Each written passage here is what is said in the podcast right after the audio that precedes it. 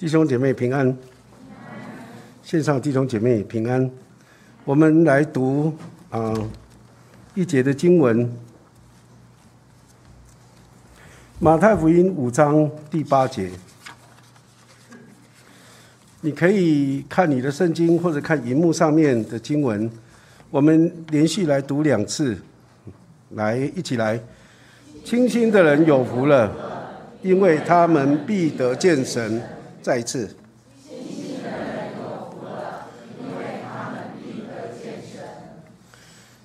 清新原来的意思是指着心里面的啊洁净，心里面的干净。清新是指着内心生命的道德跟属灵的清洁，跟外面的物质还有礼仪的清洁，内外都成正比。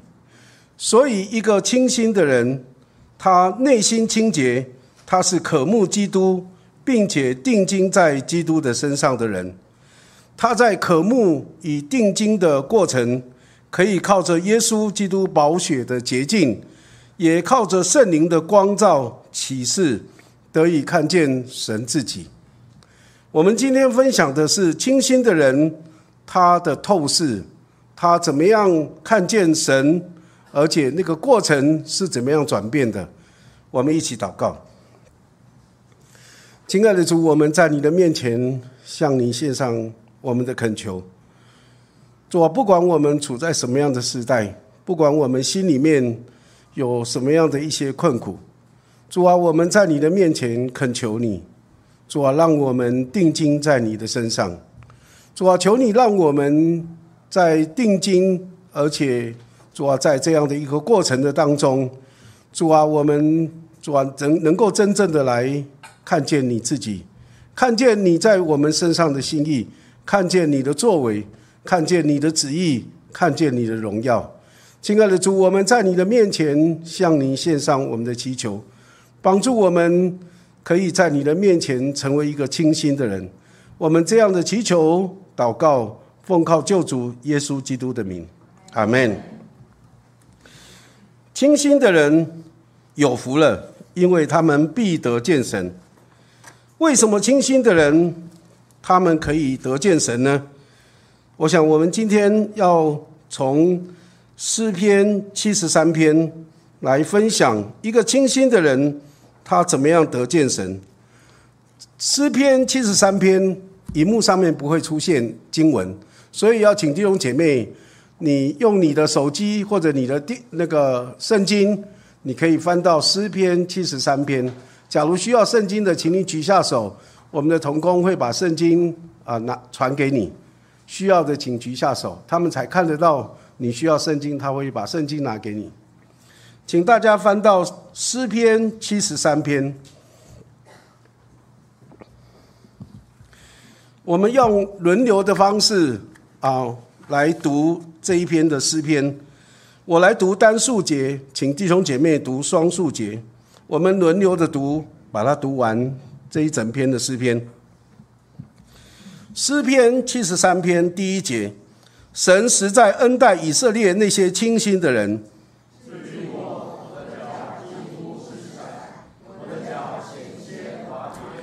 我见恶人和狂傲人享平安，就心怀不平。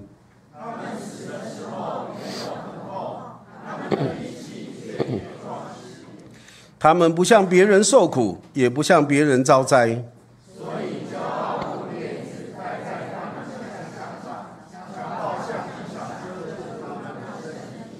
他们，的眼睛因体胖而突出，他们所得的过于心里所想的。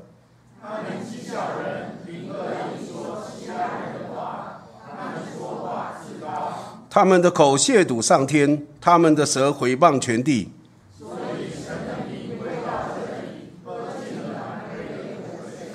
他们说：“神怎能晓得？至高者岂有之事呢？”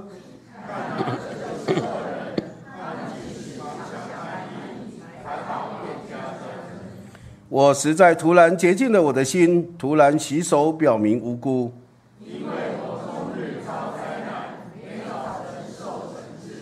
我若说我要这样讲，这就是以奸诈待你的粽子。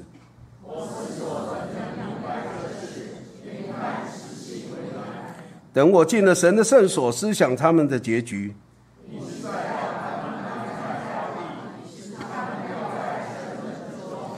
他们转眼之间成了何等的荒凉！他们被惊恐灭尽了。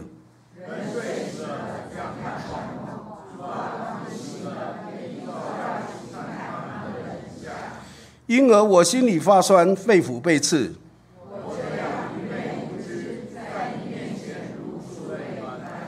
然而我常与你同在，你缠着我的右手。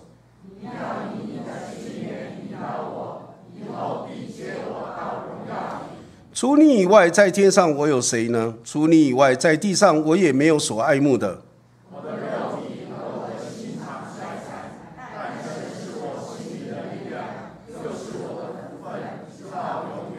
远离你的必要死亡，凡离弃你行邪淫的，你都灭绝了。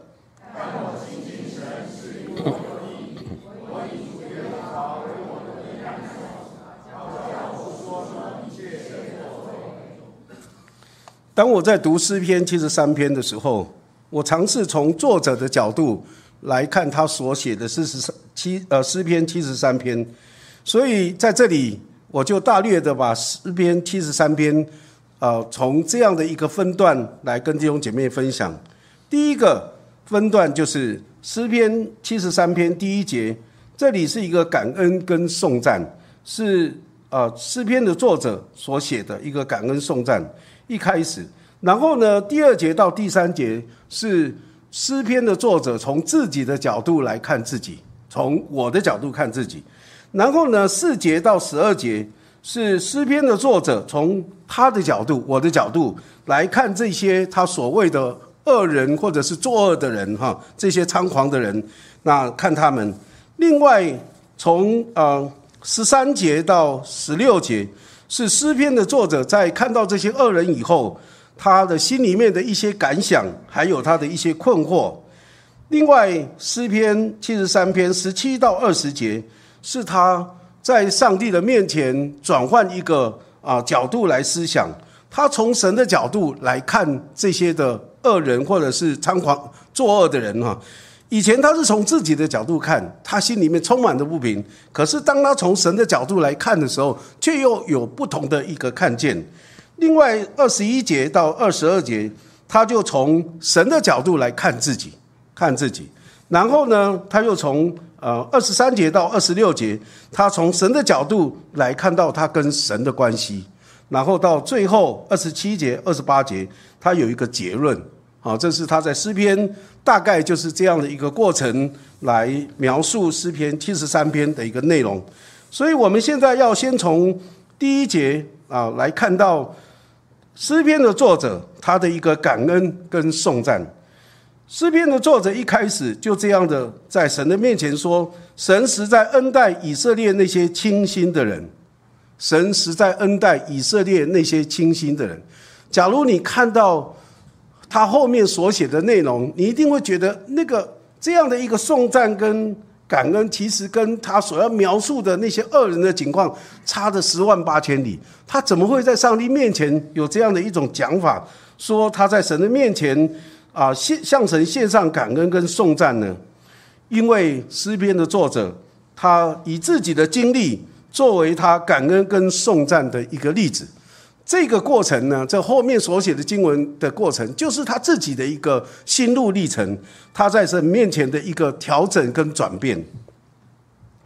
我们先来看，除了颂赞感恩以外，也看到第二节到第三节讲到诗篇的作者，他看到自己，从自己的角度看自己。他说：“至于我，我的脚几乎失散，我的脚险些滑跌。”我见恶人和狂傲的人享平安，就心怀不平。诗篇的作者说：“我处在一种境况的里面，什么样的境况呢？就是我的脚湿肤，肌肤失散，我的脚险些滑跌。为什么他会脚会肌肤失散跟滑跌？他说：我为恶人和狂傲的人心里愤愤不平，因为那些恶人和狂傲的人。”他们怎么可以享受我认为他们不该得到的平安呢？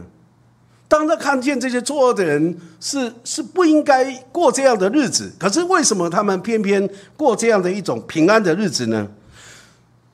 所以他心里面会愤愤的不平。他在那里想：上帝不是赏善罚恶的吗？上帝不是施行公义的吗？上帝到底在哪里呢？怎么这些恶人没有得着他们当得的一个报应呢？所以这件事情是让我很不能够接受的。好，这样的一个情况是让我很不能够接受。其实，当想到诗篇的作者他心里头都心里头的这样的一种愤愤不平的时候，我就想到在旧约的里面，旧约的里面那个约拿，当他面对尼尼微城的时候，也是这样的一种感受。因为对他来说，他觉得尼尼微城是应该被上帝灭亡的，可是上帝怎么可以一而再、再而三的饶恕他们呢？他不断的想，不要理这些尼尼微城的人好了，他就逃跑。结果呢，上帝安排让他在鱼肚子里面三天三夜，最后逃不了的时候，他就。顺服上帝，而且照着神的上的吩咐，去到尼尼微城，告诉尼尼微城的人说：上帝要毁灭这个城市。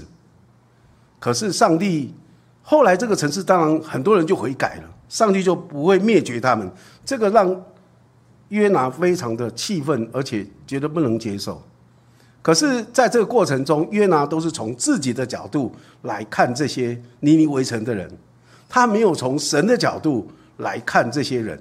因为神对约拿说：“这个城里面有十二万多分不清左右手的人，分不清左右手的人是什么样的人？我在想，应该是所谓的孩子吧。小孩子分不太分得清左边或右边，左手右手。可是有这么多无辜的人在那里，上帝怎么不怜悯？上帝怎么不饶恕呢？可是他看不到，他只看到这些尼尼围城的人是他们的敌人，犹太人的敌人，所以他们觉得。”有约拿觉得他们应该被灭亡的。其实约拿的那种感受，也是我们的感受。当我们面对我们周遭那些行不公不义的事情的人的时候，我们看见他们没有得着当得的报应，那我们也是在这样的一种愤愤不平的感受的当中。台湾有一个法律制度。叫做保外就医。当初立这个制度呢，是有它的慈善的一面，让那些虽然是受刑，但是他真的是有需要在外面看医生啊的人，他可以得着当得的一些人道的照照顾哈。可是我们看到很多的人，特别是犯罪的人，他们利用这个法律的漏洞，他们虽然犯罪受。应该受刑，关在监狱里面。可是他们用这个漏洞，却可以逍遥自在的，而且自由自在的，是在外面不在监狱里面生活出路。我们觉得这个是很不公平的一个待遇。犯罪本来就应该受到这样的惩罚，为什么他们还可以跟我们一般没有犯罪的人一样，在外面吃喝玩乐？怎么可以这样子？当然，我要事先声明。我们在这里不谈政治，我们只是描述社会的现象，好，所以不要把它一直当做呃政治在看啊，这个不是我们要要讨论的议题哈，不是我们要讨论内容。可是我们看到的是一些社会现象，是让我们觉得不公不义的一些状况，那我们心里面真的会愤愤不平，好，愤愤不平。这个也是诗篇的作者，当他面对他所处的环境的时候，他心里面的那些感受。那最叫他不能接受的是，他后面就描述这些所谓的恶人，还有这些猖狂的人啊，狂傲的人，他们是怎么样的一个情况？在啊诗篇七十三篇四到十二节里面，呃，作者就描述他怎么看这些人。他说，他们死的时候没有疼痛，他们的力气却也壮实，他们不像别人受苦，也不像别人遭灾。所以，骄傲如链子戴在他们的项上，强暴像衣裳遮住他们的身体。他们的眼睛因体胖而突出，他们所得的过于心里所想的。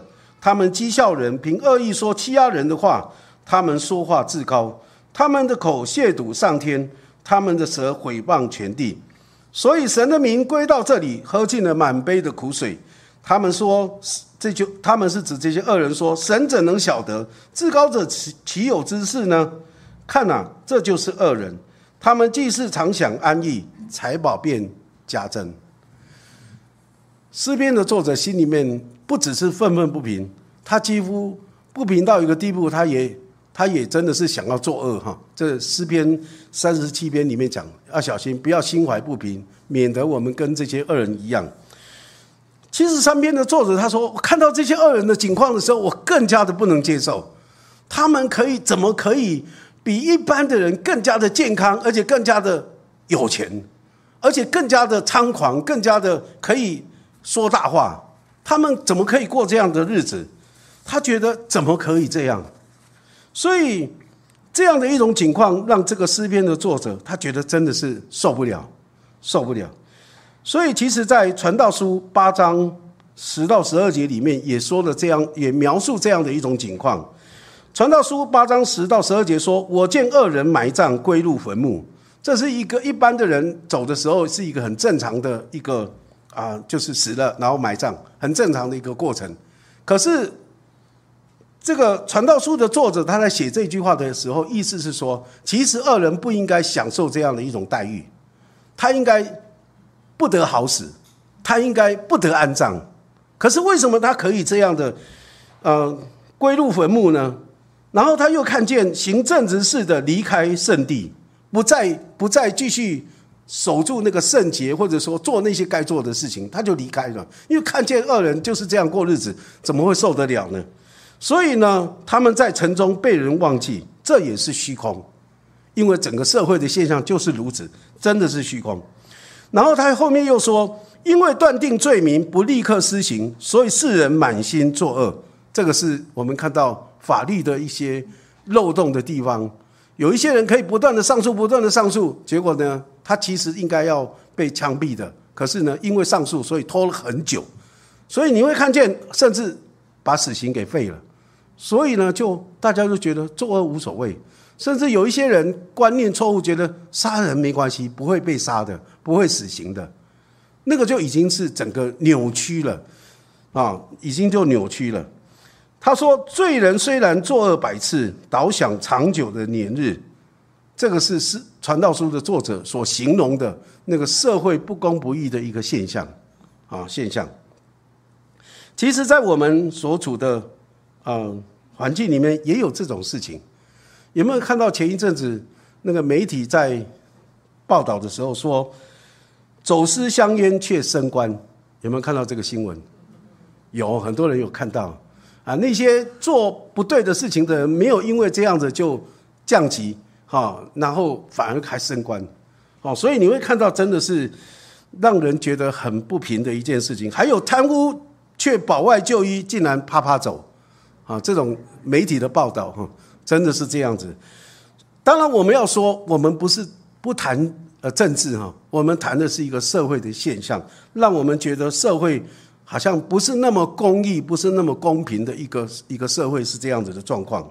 当然，这里面很复杂啦，很复杂。若是你要详细的研究的话，其实有很多很多的原因要去探讨的。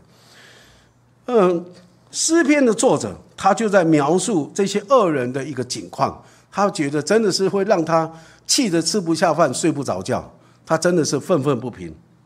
然后呢，当他面对这些恶人还有这些不公不义的事情的时候，他心里面就有一个感想，看到这些恶人，他就想想他自己，他就有一个感想，他说：“我实在突然洁净了我的心，突然洗手表明无辜，因为我终日遭灾难，每早晨受惩治，每早晨受惩治。”当他看见这些恶人凡事亨通、大享平安的时候，他就觉得：为什么我日子是这样过的？我这样的守住那个啊？安分守己的过日子，为什么我会这样子面对这样的这么多的困难？所以他心里面有这样的一个感想，这让我们想到很多的平凡人，他们努力的兢兢业业在那里做事，在那里过日子，却遭受祸害。其实，啊，台湾的新闻呢，我真的是越看越不太想看，因为报的都是乱七八糟，都是很坏的新闻。所以看见前前两天新闻一直在报，有一个超商的店员被超商的店长给凌虐，然后最后呢逼他跳楼，就死掉了。这个新闻呢也真的是有，而且那个听说跟高利贷有关系的，我也没有详细看。但是我真的觉得这个真的是有一些人他在那里兢兢业业做事过日子，可是遭受祸害。甚至有一个补教的老师，他为了送学生回家，只差转弯就回到家门口了，却被一部车子给撞了。撞他的这个人是一个年轻人，是一个毒趴，而是一个毒就是吸毒的人。结果他为什么会撞他呢？因为他赶着要去送毒去毒趴那里。就是他们开轰趴，然后就送毒去，就就把他撞上去了。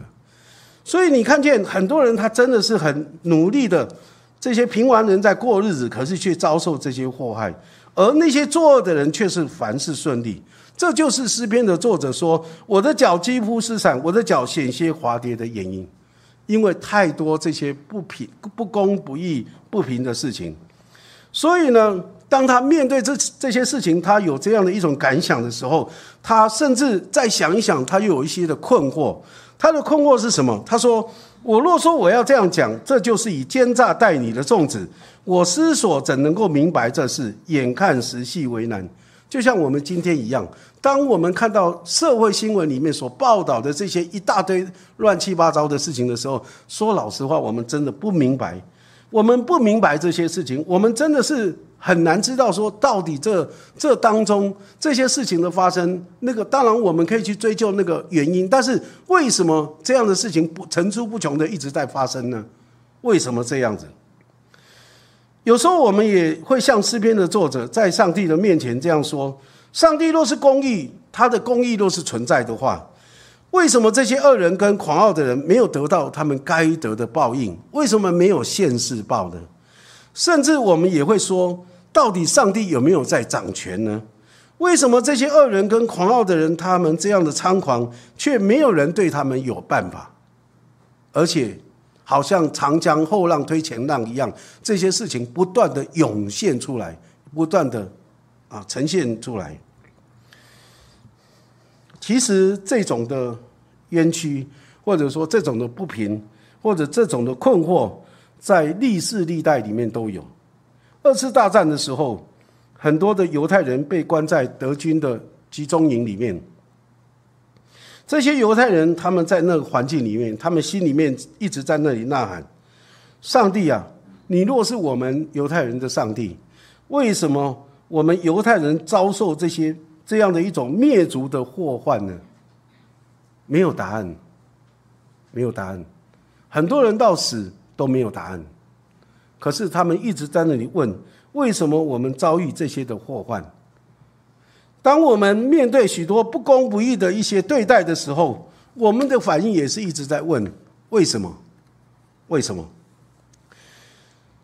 诗篇的作者，当他一直百思不得解开的时候，他一直很困惑的时候，他来到上帝的面前，他转念一想。他转换他的角度，思想的角度，他从神的角度来看他所看的这些人或这些事情，他怎么说呢？他说：“等我进了神的圣所，思想他们的结局，你你实在把他们安在华地，使他们掉在沉沦之中，他们转眼之间成了何等的荒凉，他们被惊恐灭尽了。人睡醒了，怎样看梦？”主啊，你醒了也必照样轻看他们的影像。什么是滑地？滑地是地，但是是滑的。你站在上面，你好像站在地上，可是不晓得什么时候你就要滑倒。假如你看 YouTube 里面有很多的影片介绍，有一些人下雪的时候走出去，一走出去马上就跌倒了，一走出去马上就跌倒，而且那个跌倒了。呃，甚至不只是在下雪的地上走路滑倒，很多的情况的滑倒都有。那你就会发现，那个就是滑地，因为你不知道下一秒你是不是还能够很安稳的站在那里，还是你真的就摔了，就摔了。而且他们掉在沉沦之中，那个沉沦之中，意思是说想爬都爬不起来，想要改变都都有困难，都很难的。他们转眼之间成了何等的荒凉，他们被惊恐灭尽。这是诗篇的作者，他从神的角度来看这些事情，来看到这些人的时候，他的一种他所看见的。在我们啊，现在 YouTube，我最近常常看 YouTube 的一些节目哈，一些那个，其中有一个节目叫做《台湾启示录》。我也在想，为什么他要叫启示录？因为我们圣经有启示录嘛，所以我就看，诶，他为什么要叫启示录？哦，原来这个节目专门在介绍很多社会那些不公、行恶的人，做不公不义的事情的人，他们整个事情怎么去做这些坏事，然后怎么结果？好，那个结果是怎么样？好，专门在描述或者在叙述这整个过程，所以它的名称叫做《台湾启示录》。啊，其实哈，不要看这种这种节目看多了，你也真的是觉得，哦，实在是越看越心越越难过哈。那其实当我们在看这个节目的时候，你会觉得你好像就是在看一个影集，就是看一个一个嗯电影一样，好像一个梦境一样，你看的那个梦境。其实我们在上帝的面前，我们每一个人，说实话。也都是像那个影集里面的人一样，虽然我们不一定作恶哈，但是我们在上帝的面前，我们这一生我们所想的、我们所说的、我们所做的、我们所经历的这一切，都像那个影片一样不断的播放出来。上帝看我们，就像看人看梦境一样。其实，上帝看这些恶人跟狂傲的人。更是如此，因为上帝把他们安在华地，使他们掉在沉沦之中，他们转眼之间成了何等的荒凉。这就是作恶的人的一个结局。所以，当诗篇的作者他看到这些作恶的人他们的结局的时候，他的心就满得安慰。当然。不是说啊，别人受害，然后我们就快乐；好，那些人遭灾，那我们就很喜乐。不是，不是那个意思，而是他看到的是那个不公不义的事情，怎么样能够在上帝的面前被翻转？而这些作恶的人，他们也不会有好结局。不过讲到这个的时候，我们有时候要想哈，圣经不断的提醒我们，有一天我们每一个人都要来到上帝审判的台前。每一个人都要为我们自己这一生所说的、所做的来交账、来交代。罗马书三章里面讲到，那些恒心行善的人、做善事的人，上帝永生报答他们；而那些作恶的人，上帝就让他们沉沦，就是掉在沉沦的里面。啊，就在那里面。这个我们其实可从圣经里面可以有这样的看到。然后，当诗篇的作者他看到上帝其实不是不管事的，啊，上帝不是就是不像那些恶人所说的说啊，上帝怎么能够呃怎么能够做什么呢？上帝能够能够知道什么呢？不是，上帝其实都在看，上帝都在管，也不是说那个作恶的人是没有什么报应，也不是。上帝有他的时间。其实圣经里面告诉我们有一个观念：为什么作恶的人没有马上就让他们啊遭报呢？因为上帝是宽容、怜悯，让人有悔改的机会。不但是对那些作恶的人，对我们今天我们认为我们不是作恶人也一样。上帝没有我们一做错马上就惩罚我们，是因为上帝给我们机会，让我们能够悔改。可是，当然，若是执意不悔改的人，啊，上帝就照他所做的、所说的这样去对待他。可是，对那些愿意悔改的人，上帝愿意怜悯饶恕哈。所以，当诗篇的作者看到上帝是在那里管事的时候，他就在上帝的面前，从神的角度又看到自己了。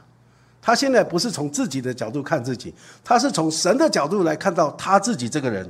然后他在上帝面前说：“因而我心里发酸，肺腑被刺。我这样愚昧无知，在你面前如同畜类一般。”为什么诗篇的作者从神的角度看自己的时候，他会有这样的一种反应？他会说：“我愚昧无知，好像畜类一般呢？”他为什么会有这种感受？其实，当我读这一节经文的时候，我就想到圣经里面有有两个人也有这样的一种感受，一个是在新约，一个在旧约。新约里面讲到彼得，有一天彼得他去打鱼，结果劳碌了整个晚上以后，一点收获都没有，一条鱼都没打上。所以当天亮的时候，耶稣站在岸边，然后就对彼得说：“呃，你们怎么样？有没有收获啊？”彼得说：“没有，没有，没没办法，今天运气不好，整个晚上打鱼都没打到什么。”那耶稣就告诉他们，彼得说：“把船开到水深之处，然后下网打鱼。”彼得就对耶稣说：“夫子，我们整夜劳力，并没有打着什么，但是依从你的话，我就下网。”当彼得他照着主的吩咐，他下网打鱼的时候，他看见他打上来的这一网的鱼呢，多到一个地步，那个网险些就裂开了。他当时马上跪在主的面前说：“主啊，离开我，我是一个罪人。”为什么彼得他这个时候会？打到鱼这么丰收，不是应该很开心吗？怎么会对主说：“主啊，离开我，我是个罪人呢？”他为什么会有这样的反应？因为他在这位至圣至荣、可颂可畏的主面前，他看到原来这位主是无所不能的主，他说的就算数。他说：“你下网打鱼，他照着做，鱼就丰收，而且渔网险些裂开。”他更看到，不只是看到主的大能，他更看到自己的卑微、渺小跟污秽。所以他说：“主啊，离开我，我是一个罪人。”当我们真正来到神面前的时候，我们来到神面前看我们自己，我们一方面会看到神的荣耀，看见神的尊贵伟大，但是另外一方面也看到我们自己的卑微、我们的渺小、我们的软弱、我们的污秽。这是一个很。真正面对神的人，一个很正常的一个反应，很正确的反应啊。另外，在旧约里面，约伯也一样。当约伯遭受苦难以后，他不断在神面前跟神抱怨说：“为什么我遭遇这一切？主啊，你要给我一个交代，你要告诉我一个为什么我遭遇这些事情的原因。”上帝都没有回答。反而他的朋友要安慰他的朋友，不断的在那里只是说：“哎呀，你犯罪了，你孩子犯罪了，你做了什么事情啊？什么亏心事？”我讲讲了一堆啊，责备他，叫他要悔改。可是约伯一直说：“没有，我不觉得我有什么错。”他不认为自己有错，一直到上帝跟他说话以后，上帝说话也不是像他的朋友一样说：“啊，你就是犯错了嘛。”上帝没有这么说。上帝说：“你看神所造的这一切，你能够。”你能够明白吗？你能够知道吗？上帝让他让约伯看到他的那种无所不知、无所不在、无所不能的那种那种大能大力的时候，约伯就在上帝的面前说：“我知道你万事都能做，你的旨意不能拦阻。谁用无知的言语使你的旨意隐藏呢？我所说的是我不明白的，这些事太奇妙，是我不知道的。求你听我，我要说话。我问你，求你指示我。”我从前风闻有你，现在亲眼看见你，因此我厌恶自己在尘土和炉灰中懊悔。约伯的反应就是这样。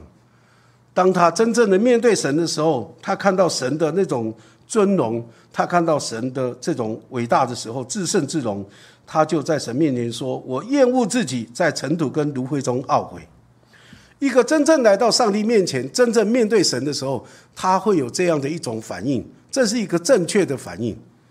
可是我，我常常在想，很多时候我们来到上帝面前，我们并没有这种感受嘞。说实在话，甚至我看到有一些人，当他来到上帝面前的时候，他是，他是呃，什么人都不怕，呃，什么人都怕，就是不怕上帝。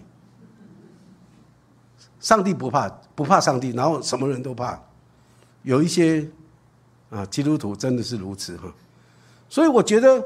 一这个是不是一个这种除了什么人都怕，就是不怕上帝？这种是一个很危险的一个人，因为他不知道他已经在滑地，随时就会就到沉沦之中就灭亡了。所以我们看到说，一个真正来到上帝面前的人，他是会有一个这样的正常的一个反应的，他会像约伯说，厌恶自己在尘土跟炉灰中来懊悔。另外诗篇的作者他。看到自己以外，他也从神的角度看到他跟上帝的关系。他看到自己跟神的关系。他说：“然而我常与你同在，你缠着我的右手，你要以你的信源引导我，以后必接我到荣耀里。除你以外，在天上我有谁呢？除你以外，在地上我也没有所爱慕的。我的肉体和我的心肠衰残，但神是我心里的力量，又是我的福分，直到永远。这是七十三篇二十三到二十六节所说的。对诗篇的作者来说，他说：“虽然我看见恶人跟狂傲的人是如此的猖狂横行。”虽然那个环境没有改变，好，那个现现状是没有改变的，但是，而且甚至我也心里面常常愤愤不平，甚至我的脚几乎失散，我的脚险些滑跌。但是这又何妨呢？这有什么关系呢？环境没有改变，无所谓啊。为什么他会这样的无所谓呢？因为他从神的角度来看到他跟神的关系以后，他就觉得这一切都不重要了。他跟神的关系是什么样的关系呢？他说：“神仍然在当家做主，神仍然在掌管着一切，神仍然在赏善罚恶，神也必照个人所行的报应个人。神有他的时间，有他的方法，这些作恶的人一定会得着他当得的。神仍然在做主，我相信神就没有错了。第一个，第二个呢？他最重要的看到说，一直到今天为止。”主仍然与我同在，这是很重要的。虽然我心里不平，甚至滑倒，会滑倒，甚至脚会失散，但是主仍然常与我同在。主要缠着我的右手，主要以他的信源引导我，以后必接我到荣耀里。虽然我在这样的处境没有改变，虽然我看到很好像受冤屈、受呃受这些逼迫等等的，但是这没有关系，因为主与我同在。主用他的话来教训我、安慰我；主用他的右手来缠住我，啊，他来缠住我的右手，而且他要引导我到荣耀里，到荣耀里，到他的不只是到他面前，而是到他将来到他的啊怀抱里面哈。主耶稣是我的主，他是我所爱慕的。虽然我的肉体、我的心肠会衰残，但主是我心里的力量，又是我的福分，直到永远。这个才是最重要的。外在的这一切，那些作恶的人跟我有什么关系呢？即使我受他们的欺压也无所谓，因为有主做主，主在当家，所以没有关系啊。主都看到了，我就想到在圣经的里面讲到，当大卫他犯罪以后，然后上帝就惩罚他，他的家里面就就起了兄弟戏强一大堆的乱七八糟的事。然后呢，甚至他的儿子亚沙龙要追杀他，啊，要杀他，结果他就开始逃难。当在当他在逃难的过程中，有一个毕亚米人叫世美，那个人来了以后，就拿石头砍他，然后拿灰撒在他的身上、他的头上。这样羞辱他，说你这个坏人，你你杀了扫罗王，然后你篡夺他的王位，然后等等的一大堆羞辱的话语，或者是一些很不好的动作，来伤害他。可是大卫都忍耐，甚至他旁边的的耶押的兄弟说：“这个人怎么可以对我们的王这样子？让我把他杀掉好了。”可是你知道大卫怎么说？他会说：“若是上帝要他这样做，那有什么关系？”或许上帝看见他这样对我的羞辱，上帝怜悯我，让我能够重新的在他面前能够站立的稳，这也很好啊。所以，其实面对这样的一种羞辱，或者面对这样一种伤害，大卫觉得他有主当他的主，是他的主，成为他的依靠，有主在做主，他说无所谓啊，没有关系啊。若是上帝还要让他回来当王，其实这些都没什么。最重要的不是会不会再回来当王，最重要的是上帝跟他的关系没有问题，那才是重要的。这是大卫所看重的，所以我觉得对诗篇的作者也是一样哈。当然有人说这是当写的是亚萨的诗，但是有人说其实他所描述的情况有一点像大卫一样哈。那主是我的主，是我所爱慕的。虽然我的肉体心肠衰残，但主是我心里的力量，又是我的福分，直到永远。其实，当我们在面对任何不公不义的环境或者对待的时候，若是我们知道我们的主在那里做王，你就不会有什么好担心的。就像诗篇里面所说的：“虽然洪水泛滥，但神怎么样？仍然坐着为王。神仍然坐着为王，那是最重要的。他是我的主，他是我的神，他是我的力量，他是我的福分，他是我所爱慕的。最后诗篇七十三篇二十七节到二十八节，这个作者说：“远离你的必要死亡，凡离弃你行邪淫的，你都灭绝了。但我亲近神是与我有益，我以主耶和华为我的避难所，好叫我诉说你一切的作为。”主不但成为诗篇作者的避难所，主也要成为你我每一个相信他的人，我们在世上的每一天的一个避难所，也是成为我们这一生的避难所。他更要在我们面对世上不公不义的环境，让我们经历他的眷顾跟保守。他让我们深深的知道，当洪水泛滥的时候，他仍然坐着为王。他要缠着我们的右手。他要以他的信源来引导我们，安慰我们，以后必接我们到荣耀里，那才是最重要的一件事情。不管我们在这世上有多少的委屈、冤屈，其实主都知道。你说主不知道吗？其实主都知道，主都看见，主都听见。以色列人在埃及受苦的时候，他们在那里唉声叹气，主说：“我都听见了，我也都看见了。”所以。上帝就差派摩西去带领他们出埃及。其实今天我们所面对的环境，我们所面对的这一切，主都看见，主都听见。当然，不要以为神不在意，不要以为神好像没看见，其实主都知道。但是上帝做事有他的时间，有他的方法，在合适的时间，他就开始为我们开路，他要引导我们，他要带领我们，他要用他的话来安慰我们。我们一起来祷告。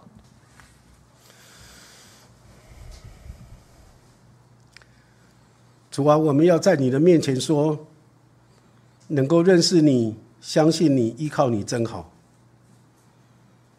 主啊，我们感谢你，从我们相信你那一天开始，从我们认识你那一天开始，你就把我们捧在你的手掌心，你就把我们当作像是你眼中的同人一样。主啊，你眷顾我们，你也保守我们，你也带领我们。主啊，有些时候你容许我们经历许多的艰难困苦。主啊，你让我们进入网罗，你让你允许人把重担放在我们的肩上。主啊，你让我们经历过水火，你也允许人坐车砸我们的头。但是最后，主啊，你要带领我们进入到丰盛里面，因为这是你所应许，而且是你的恩典。主啊，你让我们经历这一切，是要让我们更加的在你的里面来学习依靠你，更加的来仰望你。主啊，瞻仰你自己的荣美。主啊，定睛在你的身上来看见你荣耀的作为，而不是凭我们自己，凭我们的血气，凭我们的努力，凭我们一切的啊，好像自以为可以做些什么。主啊，我们在你的面前向你献上感恩。主啊，你告诉我们不要为自己生冤。宁愿放手在主的手中，听凭主怒。主啊，你叫我们不要为恶所胜，反要以善胜恶。主啊，我们在你的面前向你献上感谢，帮助我们在面对这世上一切不公不义的环境或者是一些事情的时候，主啊，让我们愿意回转来到你的面前，让我们愿意深深的隐藏在基督的里面，好让我们可以在你的里面。重新得力，主啊，让我们在你的里面能够归回安息。主啊，求主你来祝福我们每一位弟兄姐妹，让我们把一切的冤屈带到你的面前，把一切的主啊艰难困苦带到你的面前，因为你要成为我们的力量，你要成为我们的帮助，你要成为我们的山寨。主啊，你要成为我们的避难所。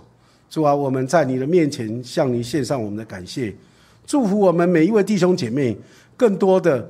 主啊，从你的角度来看这世上的一切，我们就能够胜过这世上一切的不公不义。